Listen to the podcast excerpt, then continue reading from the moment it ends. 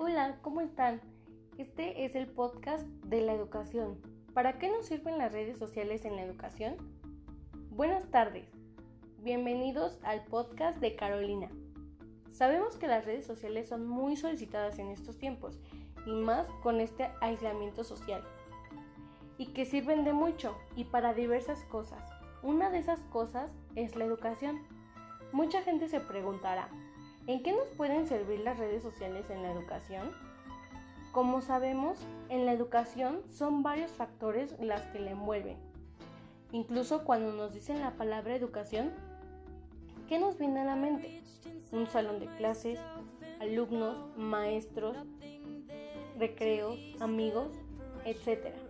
Bueno, empecemos. Las redes nos sirven para los docentes y alumnos. Ayudan a fomentar su trabajo a las asignaturas. Eso es para los docentes. También les permite acceder al conocimiento actualizado, desarrollar el pensamiento crítico de los alumnos, desarrollar las competencias informales que con ellas les amplía la extensa información en la red. Existen las famosas comunidades de aprendizaje y nos preguntamos, ¿Qué son estas comunidades de aprendizaje? Pues son individuos con un propósito, que es aprender socialmente a través de una participación activa.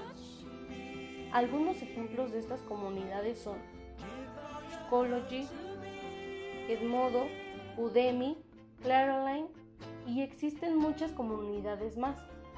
¿Qué le ofrecen las comunidades al estudiante? Entornos agradables, con múltiples herramientas, tener un claro contacto con los alumnos y los docentes. Esta relación entre las redes sociales y los alumnos se ha vuelto global y tiene muchas ventajas, como facilitar la comunicación y la socialización, retroalimentar la información y ampliar los límites del proceso enseñanza-aprendizaje. Y ahora que ya sabes que existen estas famosas comunidades de aprendizaje, no te quedes sin aprender en este aislamiento social y compártelo con tus amigos, con tu familia, para que todos puedan aprovechar de este tiempo que tienen. Gracias por escucharnos.